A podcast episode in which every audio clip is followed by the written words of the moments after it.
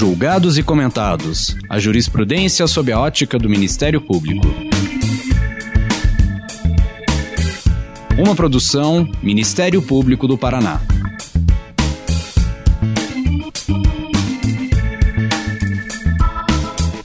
Olá, estamos começando mais um episódio de Julgados e Comentados. Eu sou Eduardo Cambi e hoje abordaremos sobre a proteção dos direitos fundamentais sociais pelo Ministério Público. Para tanto, contamos com a participação de Walter Claudius Rottenburg, procurador regional da República em São Paulo e professor da instituição Toledo de Ensino. Lembramos que esse episódio foi gravado à distância em respeito às medidas de distanciamento social devido à pandemia da Covid-19. Nesse episódio, vamos conversar sobre a atuação do Ministério Público na proteção dos direitos sociais e efetivação de políticas públicas a partir da jurisprudência do Supremo Tribunal Federal. Daremos destaque à obrigação do Estado em assegurar o direito ao acesso à educação às crianças, expresso no julgamento do agravo de instrumento 639.000 337 de 2011, relatado pelo então ministro Celso de Mello, na qual a Prefeitura de São Paulo foi condenada a matricular crianças menores de 5 anos em creches próximas de onde moram ou de onde seus pais trabalham. Portanto, a necessidade da judicialização de direitos sociais pelo Ministério Público para sua efetividade no estabelecimento de políticas públicas são questões a serem abordadas no episódio de hoje. Seja muito bem-vindo, muito obrigado, Walter, por aceitar esse nosso convite. E gostaria que você falasse um pouco da sua trajetória profissional e acadêmica, fazendo uma breve apresentação do seu currículo. Muito obrigado, professor Eduardo. Eu fico assim lisonjeado em poder estar participando desse programa que já é um sucesso de audiência sobre experiências e sensibilidades do Ministério Público. Eu sou formado pela Universidade Federal do Paraná, onde eu também fiz o mestrado e, e fui da primeira turma de doutorado. Tive como orientador o professor Clemerson Cleve. Iniciei a, a minha vida é, profissional tanto na academia quanto é, na advocacia e logo na Procuradoria Geral do Estado do Paraná, de onde eu guardo as melhores lembranças. E depois eu fui ser é, membro do Ministério Público Federal, procurador da República. E não cheguei a atuar em Curitiba. Nesse momento, eu acabei tendo que sair de Curitiba e abandonar também a minha cadeira na Universidade Federal do Paraná. Enfim, tenho uma atuação é, na área significativa, assim, na área da tutela coletiva e dos direitos fundamentais, dos direitos humanos. Hoje, hoje eu atuo perante o Tribunal Regional Federal da Terceira Região, que fica em São Paulo, capital. Eu quero também fazer um merchandising aqui, né, Walter, que você tem um livro recente, Direitos Sociais são Direitos Fundamentais, e daí a importância de nós estarmos conversando com você pela editora Juspódio.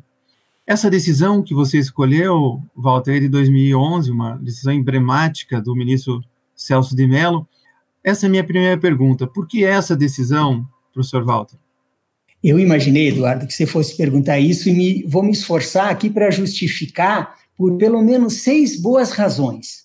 A primeira é um grande pretexto, porque essa é uma decisão que trata dos direitos sociais. Acho que é um momento assim de a gente prestar muita importância, tanto do ponto de vista acadêmico quanto funcional, para esses direitos sociais. De, depois, porque tem a ver com o Ministério Público, você lembrou bem, essa decisão ela nasceu de uma iniciativa de uma ação civil pública do Ministério Público ainda porque é uma, é uma decisão assim é, robusta, é, é uma decisão muito consistente e que faz referência a diversos aspectos implicados com os direitos sociais.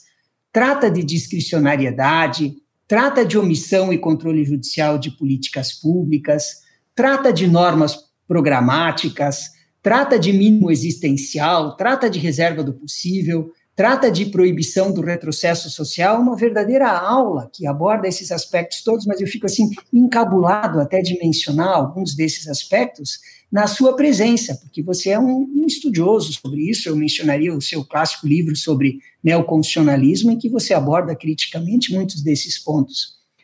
Porque é uma decisão do Supremo Tribunal Federal, porque é, é, tem como relator o grande ex-ministro Celso de Mello, eu não poderia deixar de prestar essa homenagem, e também porque ela suscita outras tantas importantes decisões a respeito dos direitos sociais.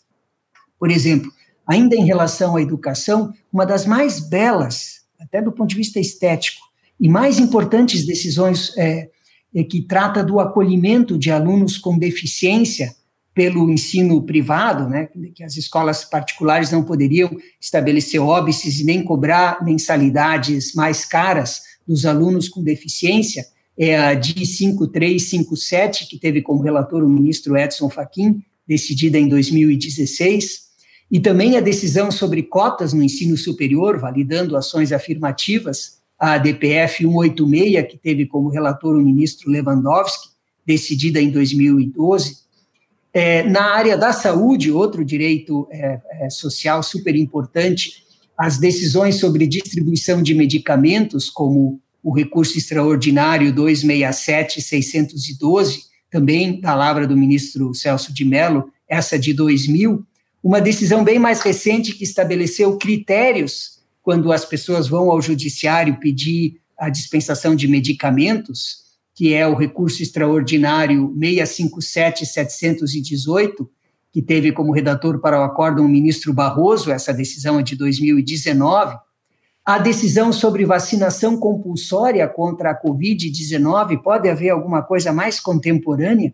É, isso foi objeto de duas ações diretas de inconstitucionalidade, 6586 e 6587, da relatoria do ministro Lewandowski, e também de um agravo em recurso extraordinário 1.267.879, é, da relatoria do ministro Barroso, decisões de, do finalzinho do ano passado, e que tiveram mais uma vez o protagonismo do Ministério Público, plano de vacinação de populações indígenas e quilombolas, onde a aproximação e o desconforto com o controle das políticas públicas é evidente, é a DPF 709 é, do ministro Barroso como relator, decisão do ano passado, a DPF 742 que teve como relator o ministro Faquim, decisão agora do início de 2021, inclusive com a suspensão do trâmite judicial é, das, das pretensões de despejo dessas comunidades tradicionais. É, e mencionaria assim só mais uma, só para mostrar que, na verdade, nós estamos a tratar aqui de assuntos correlacionados, uma de, importantíssima decisão sobre condições dos presídios, em que, mais uma vez, nós fazemos a discussão judicial, né, de, de, um, eh, de uma dimensão que antes era considerada exclusiva da administração pública, em que o Supremo Tribunal Federal, então, é, é, determina né, que o poder público melhore as condições dos presídios, eu falo, por último, desse recurso extraordinário 592-581, oriundo do Rio Grande do Sul, é também uma iniciativa do Ministério Público e que teve a relatoria do ministro Lewandowski, decidida em 2015. Essa foi uma importante decisão, mas ela chamou tantas outras.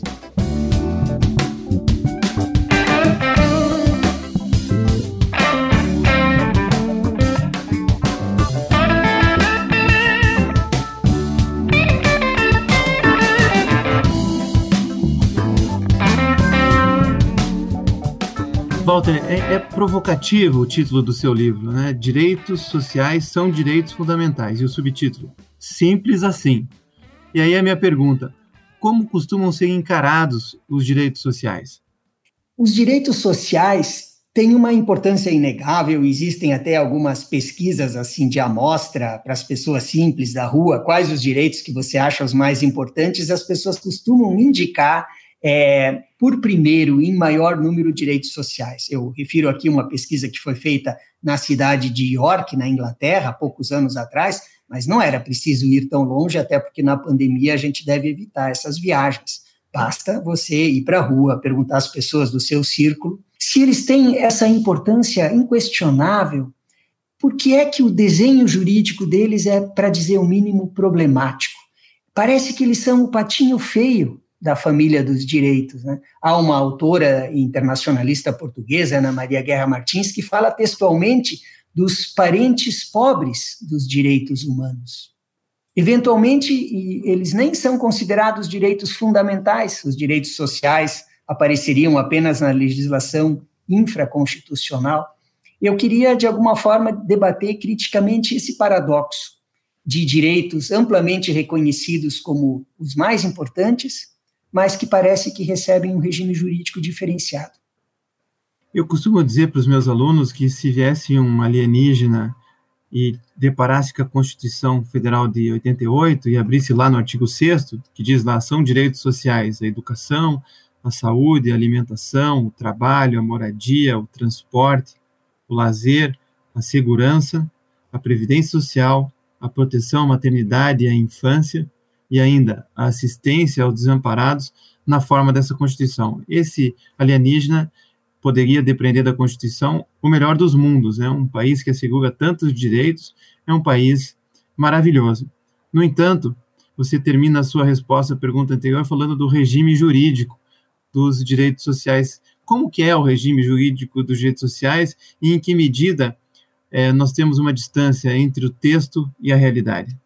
Achei assim muito ilustrativa essa sua brincadeira do alienígena que chega entre nós, né? Talvez uma alienígena e, e, ela terá lido, antes do artigo 6, ela terá lido o artigo 5, generoso, amplo, talvez um dos maiores do planeta, que faz do, do constitucionalista brasileiro e do estudante em geral das coisas do direito o melhor conhecedor de números romanos do planeta. Não é?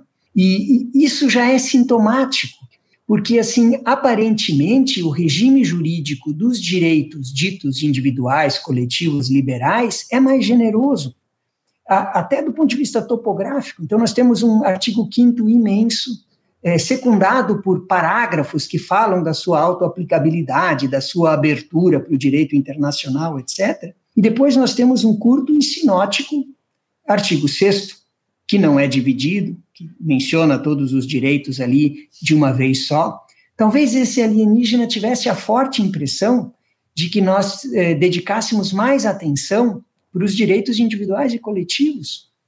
E a nossa Constituição, ela, na verdade, ela nos coloca numa situação assim um pouquinho, é, digamos, ambígua. Porque o preâmbulo, sintomática e quase poeticamente, o preâmbulo fala primeiro dos direitos e dos interesses sociais. O artigo 60 das cláusulas pétreas, que é considerado né, um, artigo muito importante para extrair a identidade da Constituição, ele fala de direitos individuais. Parece que ele deu mais importância clássica para os direitos liberais. É verdade. Embora a doutrina se, se esforce aqui por estabelecer uma interpretação ampliativa. Mas o artigo 127, que fala do Ministério Público, diz que o Ministério Público deve zelar e fala primeiro dos interesses sociais depois dos interesses individuais. A Constituição começa a nos deixar em dúvida. A Constituição começa a nos deixar com insegurança, porque o direito fundamental à segurança é previsto no artigo 5 e é previsto no artigo 6 fazendo com que as pessoas, inclusive, se perguntem: mas é a mesma segurança? Enfim, nós ficamos em dúvida sobre qual é o regime jurídico que nós podemos extrair da Constituição superada essa aparente preferência dada aos direitos individuais e coletivos. Eu vou tentar transformar essa conversa numa coisa um pouquinho mais atual. É, da pandemia, é, com toda a sua tristeza, é, e surge também um discurso de afirmação de alguns direitos. E um deles é a autonomia do direito de acesso à internet. Parece que a emergência da, da pandemia nos, nos revelou que para que nós pudéssemos desenvolver nossa personalidade, é, trabalharmos, termos acesso à educação, às informações, etc., é, o direito de acesso à internet é um direito é, indispensável. Pois é, existem propostas de alteração da Constituição brasileira para colocar o direito de acesso à internet no texto da Constituição. Você acha, Eduardo, que essas emendas, propostas de emenda à Constituição, sugerem que o direito de acesso à internet seja colocado no artigo 5 como um direito individual ou no artigo 6 como um direito social? O que, que você acha? Acho que tanto faz, né? Eu acho que se a gente tem o parágrafo 2 do artigo 5 na Constituição, que abre o leque, pouco importa se fica no quinto, no sexto ou no 200, né? Tudo é constitucional e mais do que isso, nós temos um sistema que está integrado a outros é, níveis do direito internacional, do qual a gente poderia construir esse direito facilmente. E você, Walter? É, eu gostei da sua resposta, simples assim. Né? É claro que tanto faz. E uma dessas propostas, a mais antiga, sugere que tenhamos mais um inciso 70 e pouco no artigo 5 a outra proposta, com o mesmíssimo direito, a mesma expressão, direito de acesso à internet, fala em uh, alocarmos esse direito no artigo 6 dos direitos sociais. Pouco importa. O que importa é extrair daí a sua fundamentalidade. E aí o que nós vamos encontrar, assim, se, eu, se a minha pesquisa não estiver equivocada? Nós vamos encontrar constituições que não falam de direitos sociais, como é marcante o caso da Constituição dos Estados Unidos da América, principalmente por razões históricas, mas também é o caso da Constituição da Alemanha, com uma exceção, enfim, o que mostra que há uma, eh, vamos dizer assim, um descompasso entre a realidade de países que, por, por suas condições socioeconômicas e culturais, eventualmente até oferecem é, melhores condições de direitos sociais. Mas analisando os textos, nós vamos encontrar constituições que não falam de direitos sociais. Vamos encontrar constituições que até mencionam aquilo que nós aqui concebemos como direitos sociais, mas não como direitos, e sim como princípios ou como políticas, como é o caso da Constituição da Índia e como é o caso da Constituição da Espanha, embora lá é, a, a, a jurisprudência tenha se encarregado de extrair consequências relevantes. E aí nós vamos encontrar constituições que fazem uma distinção entre os regimes, como é o notório caso da Constituição de Portugal, que faz uma distinção de regime jurídico entre uns e outros, obviamente atribuindo aos direitos sociais um regime jurídico mais débil. Depois há aquelas constituições como a nossa, em que uma aparente distinção não é seguida de um regime jurídico diferenciado.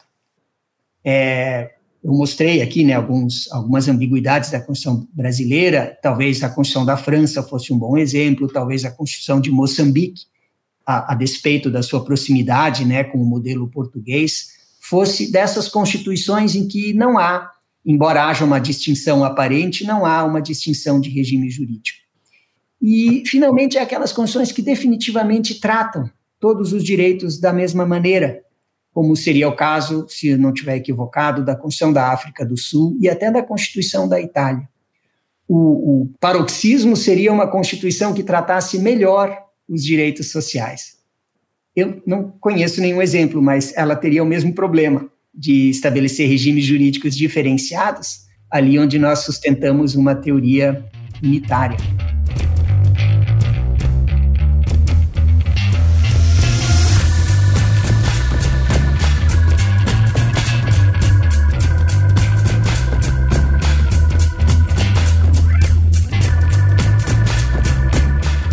Walter, nós vivemos num mundo globalizado, né? E isso significa dizer que os problemas é, vão além do Estado-nação. Né? O Habermas, por exemplo, escreveu sobre a constelação pós-nacional, né? E isso abriu no campo do direito várias possibilidades. Né? A professora Flávia Piovesan fala no direito constitucional e internacional. Alguns outros autores, como a, professora Melina Girardi Fachin, fala do constitucionalismo multinível. Né?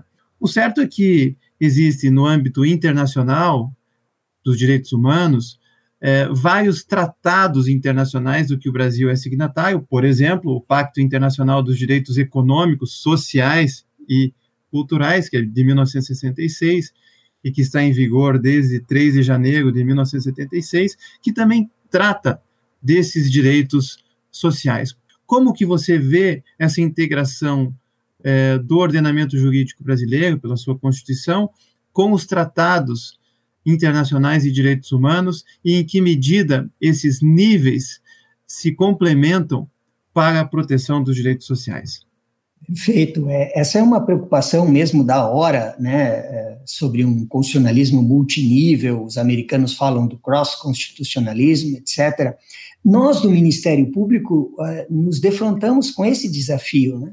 Nós precisamos nos inserir nessa discussão jurídica multinível, não apenas nos episódios de cooperação internacional que envolvem os incidentes criminais, até que nós evoluímos bem nisso, mas também é, é, cooperação internacional no âmbito dos direitos fundamentais em geral. Basta ver aí os, o, o problema da, da internet, dos discursos do ódio, das formas de discriminação, mas também os direitos sociais de uma maneira geral. Então, você lembrou bem, é, o direito internacional e, e, a conexão são desafios é, do Ministério Público contemporâneo. Mas eu, eu acho que você é, apontou o dedo para um dos principais culpados, um dos principais responsáveis por essa dicotomia entre, de um lado, direitos civis e políticos, direitos liberais, e do outro lado, os direitos econômicos, sociais, culturais, ou é, direitos sociais, para facilitar um pouquinho, que é o direito internacional. Os internacionalistas, eles atribuem aí, talvez, a, a clivagem, né, capitalismo, socialismo, a Guerra Fria, a, a consagração de documentos jurídicos diferentes, por exemplo, no âmbito da ONU, nós temos o Pacto dos Direitos Civis e Políticos, redondinho, e depois temos o Pacto dos Direitos Econômicos, Sociais e Culturais, que revela toda a complexidade. Né?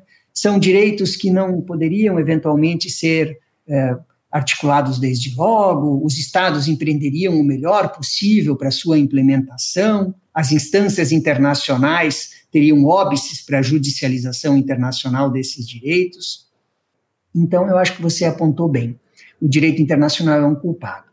Mas também existem documentos internacionais que superam isso, é, como é o caso da Carta Africana dos Direitos dos Povos, é, que já trabalha com os direitos sociais no mesmo nível dos direitos é, civis e políticos. No âmbito da articulação judicial, eu já tive a oportunidade até pelo Ministério Público Federal de participar de uma outra contenda dessas, mas no âmbito eh, da judicialização internacional, do trabalho das cortes, das demandas internacionais, é, é muito louco assim que se desenvolveu uma estratégia argumentativa de proteger os direitos sociais sempre por tabela, sempre precisando se articular, pegar carona num direito civil e político clássico. Isso me parece que beira a hipocrisia. Para proteger a saúde, por exemplo, é preciso falar do direito à vida. Para falar da tutela à moradia ou habitação, é preciso falar do direito à privacidade. Tem casos da Corte Interamericana de Direitos Humanos, caso cinco aposentados, caso Acevedo Buendia, são casos que envolvem o Estado do Peru, em que se afirmou o direito à previdência, o direito à aposentadoria, mais articulado com o direito à propriedade privada.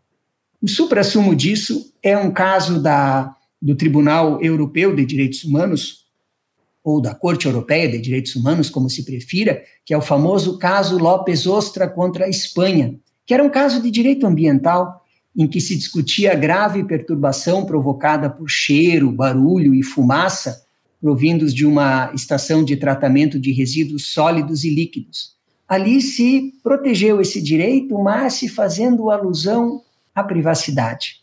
Era, portanto, mais do que hora de o direito internacional assumir a autonomia dos direitos sociais, sem essa necessária vinculação. Eu acho que aqui também a emergência da Covid tem algo a nos apontar. Os primeiros documentos emitidos pelo sistema interamericano, pandemia e direitos humanos e tal, se apressaram em dizer que o direito à saúde é um direito autônomo, tanto a Covid, a pandemia também nos ajudou nesse sentido, né, de uma afirmação internacional também dos direitos sociais.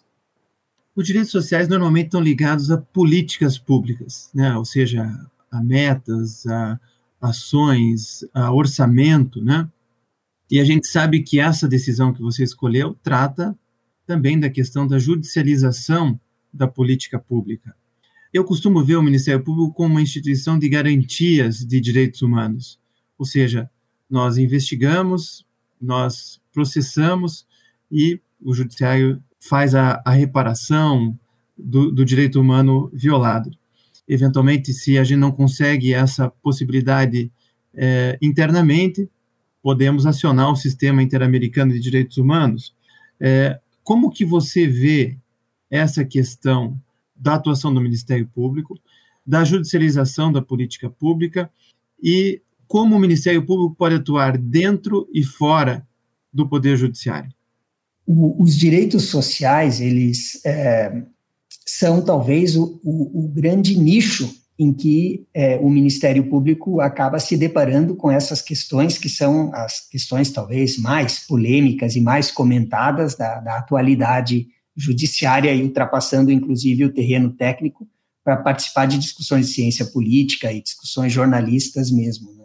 Eu, assim, eu tenho uma posição talvez um pouquinho é, nuanceada com relação a isso, porque ainda sou de uma geração é, em que nós é, participamos de um processo de, de é, construção de identidade que se que precisou muito, que se valeu muito da judicialização das políticas públicas e de um certo ativismo. Então eu assim eu reconheço que sou um, um entusiasta, um adepto, né, da judicialização e até mesmo do ativismo, o que me, me coloca numa situação eventualmente minoritária em confronto com outras perspectivas ainda Recentemente participei de um debate com um magistrado de Foz do Iguaçu, em que ele, é, mais jovem do que eu, ele tinha uma, uma perspectiva muito mais crítica. Né? O que eu acho? Eu acho que a judicialização definitivamente não é uma opção. Com o quadro normativo que nós temos a partir da Constituição, e inclusive do direito internacional, é, nós, nós somos conduzidos à judicialização. E nós somos um pouquinho responsáveis por emparedar o judiciário, que não é, evidentemente, proativo. Então, eu acho que o Ministério Público tem uma responsabilidade muito grande em ter pautado judicialização de políticas públicas perante o judiciário. Acho que, assim, houve um primeiro momento na nossa história, alguns historiadores, José Murilo de Carvalho e outros levantam isso, houve um primeiro momento em que as, essas esferas eh, judiciais, judiciárias, judicialiformes, elas eh, não participavam dessas discussões. Havia uma, uma, uma, uma, franca ausência de judiciário e ministério público, para não utilizar termos mais fortes como covardia. Né? E, e aí, com o quadro da Constituição de 88 e, e com as, as expectativas que surgem, há uma presença, há uma interferência maior, há uma construção de identidade nisso. Nós cobramos, sobretudo, omissões, né? participamos, por exemplo, na vanguarda da, da, da distribuição de remédios para AIDS, com toda a acusação de que o Ministério Público estaria aparelhado, de que nós estaríamos subvertendo outras prioridades. E o que aconteceu, afinal? O Brasil, no plano político, acabou participando da quebra das patentes dos remédios, numa política internacional de acesso aos retrovirais que foi considerada um sucesso mundial, né? assim, festejada em tudo que é lugar.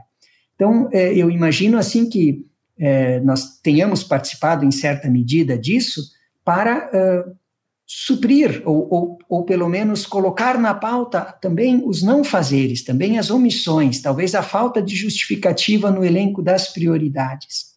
Mas, mas chegou o um momento em que, em que esses espaços sofreram uma racionalidade maior, uma maturidade maior, um juízo crítico maior, e que hoje então se reconhecem alguns excessos, se demandam outras legitimidades, especialmente perante o poder legislativo, é, eu vejo assim a, as iniciativas de câmaras setoriais, de grupos de estudos, é, do Conselho Nacional de Justiça, inclusive, a inteligência dos ministérios públicos e do Poder Judiciário, tentando enfrentar isso de uma forma mais racional, estabelecendo critérios que depois possam ser pouco mais ou menos universalizáveis. Mas é, esse é um processo de maturidade que só acontece no bojo da judicialização efetiva das políticas públicas e com um necessário ativismo, né? um ativismo que significa que promotores e procuradores estejam mais suscetíveis, mais abertos, mais próximos das reivindicações das pessoas. Então, falando aqui dos direitos sociais e falando da nossa experiência funcional, eu imagino que, eh, historicamente, a judicialização e o ativismo tenham, tenham sido convocações e que, que, era preciso que nós dessemos essa resposta histórica e que agora nós estejamos também é, sujeitos a uma a uma reflexão crítica. Se me permite um breve exemplo, né? Muito recentemente eu participei de uma discussão sobre a possibilidade de perícias virtuais para permitir que se destravem esses milhares, talvez milhões de demandas assistenciais e previdenciárias que estão paradas no INSS. Essa é uma discussão complicadíssima, porque os próprios peritos médicos e os seus conselhos profissionais têm resistências. No âmbito do CNJ, foi a conselheira Maria Tereza Uli que, que capitaneou essa discussão, é, e mostra né, como nós, assim, acabamos colocando o dedo numa questão altamente controversa em termos de políticas, até mesmo em termos de técnica médica, em que alguns peritos dizem, mas não nos obriguem, não nos obriguem a fazer alguma coisa que nossa ética, nossa deontologia não permite. E outros mostrando, mas é possível um comprometimento de todo mundo para esses processos beneficiarem as pessoas mais vulneráveis. Né? Dei esse exemplo que ainda não tem desfecho, para mostrar a complexidade, mas também a necessidade de uma posição histórica em relação ao ativismo e à judicialização, temas que você, Eduardo, conhece melhor do que eu.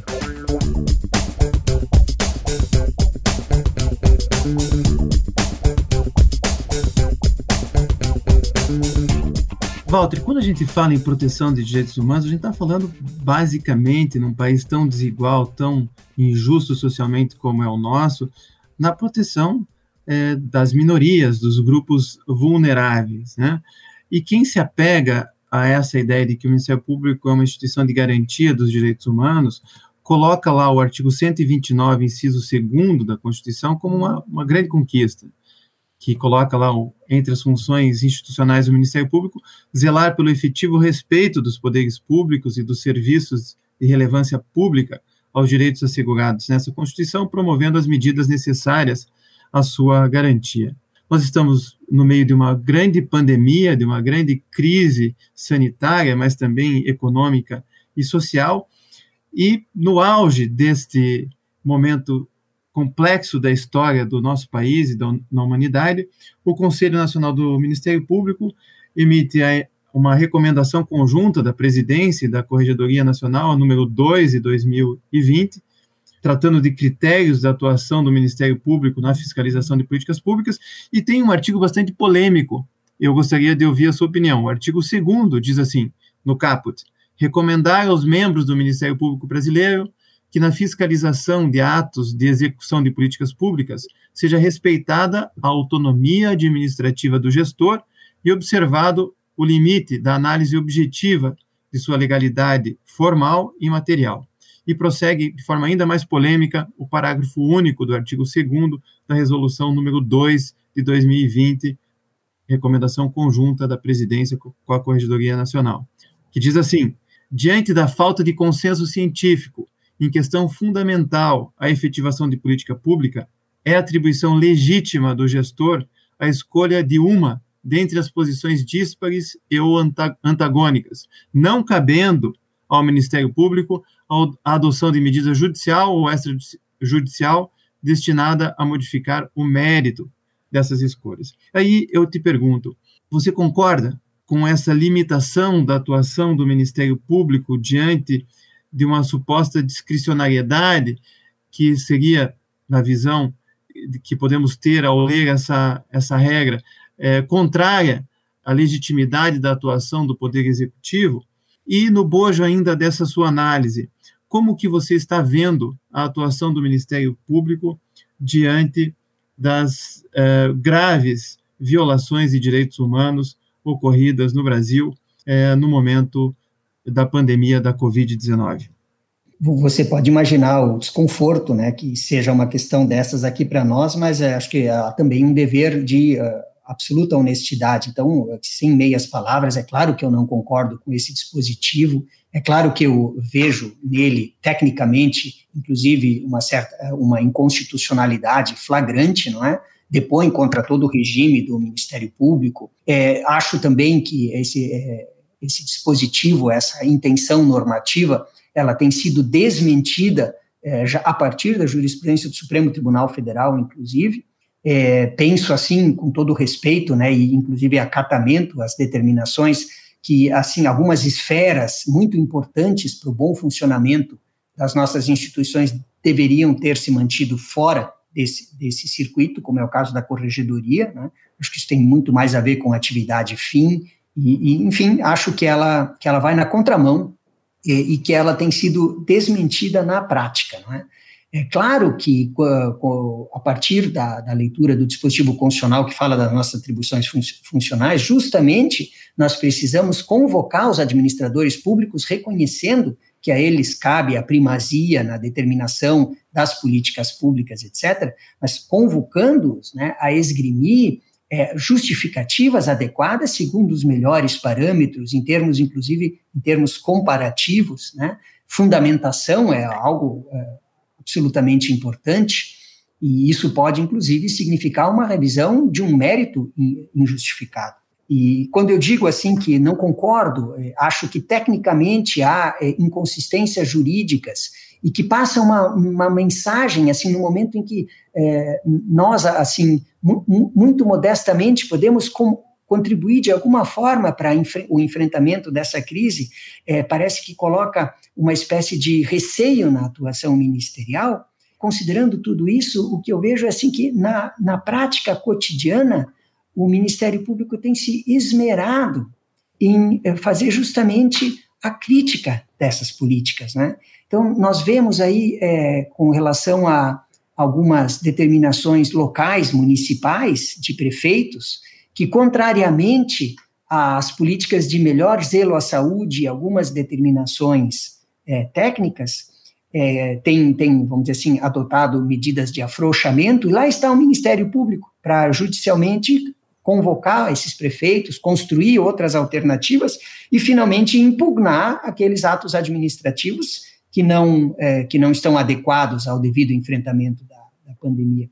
Você pode ver, né, os nossos valorosos colegas nos municípios, em outras instâncias, é, inclusive com relação às comunidades tradicionais, que também são, são é, particularmente vulneráveis a tudo isso. Mas, assim, vamos também tentar resgatar a parte valiosa dessa é, tentativa normativa, né?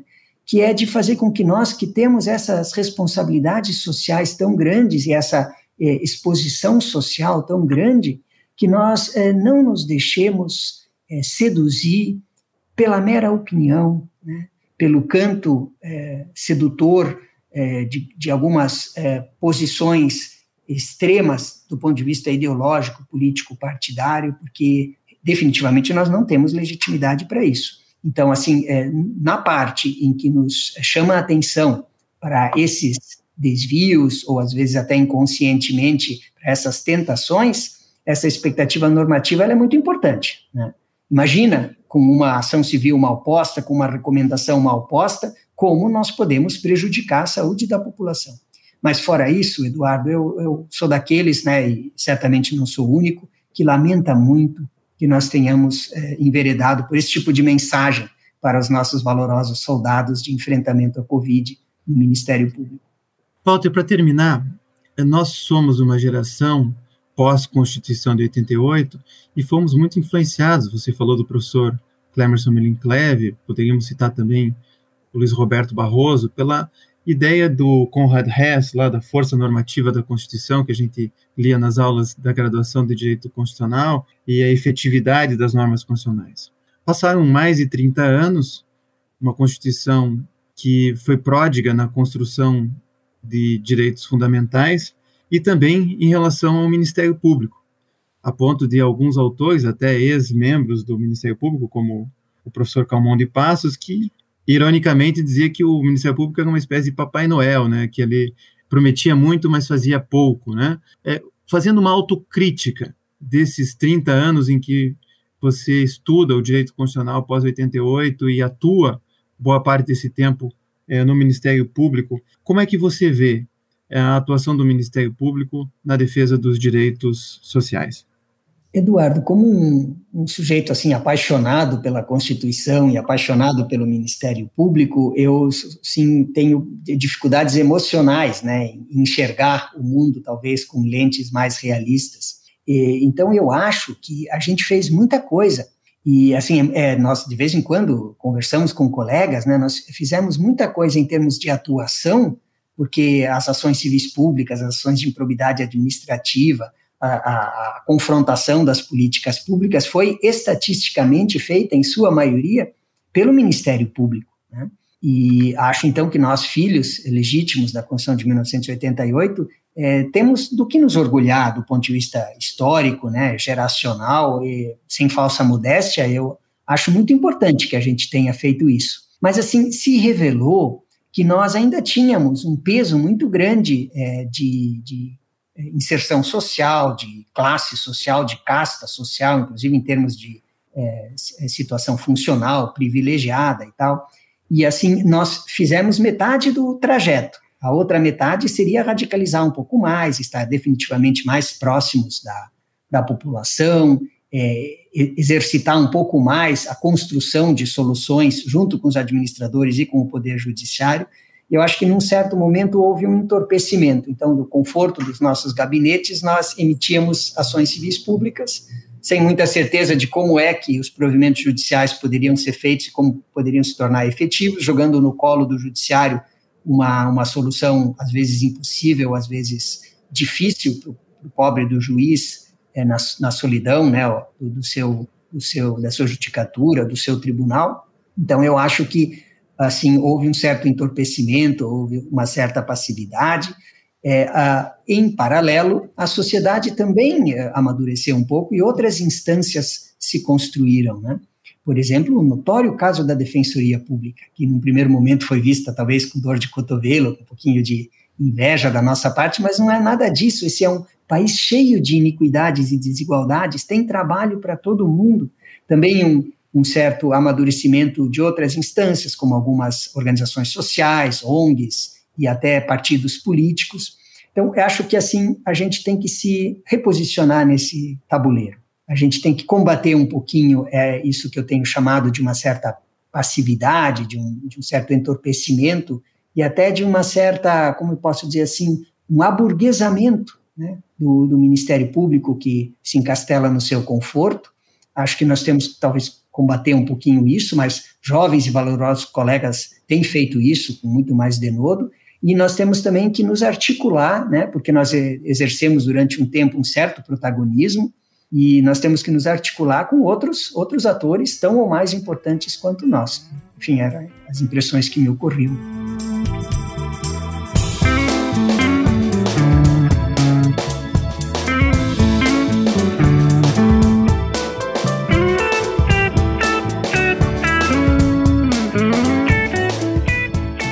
Walter, muito obrigado por estar conosco no podcast. Você é sempre muito bem-vindo aqui para dar suas impressões, opiniões e também nos ensinar um pouco mais sobre direitos constitucionais para o Ministério Público e a sociedade brasileira. Muito obrigado.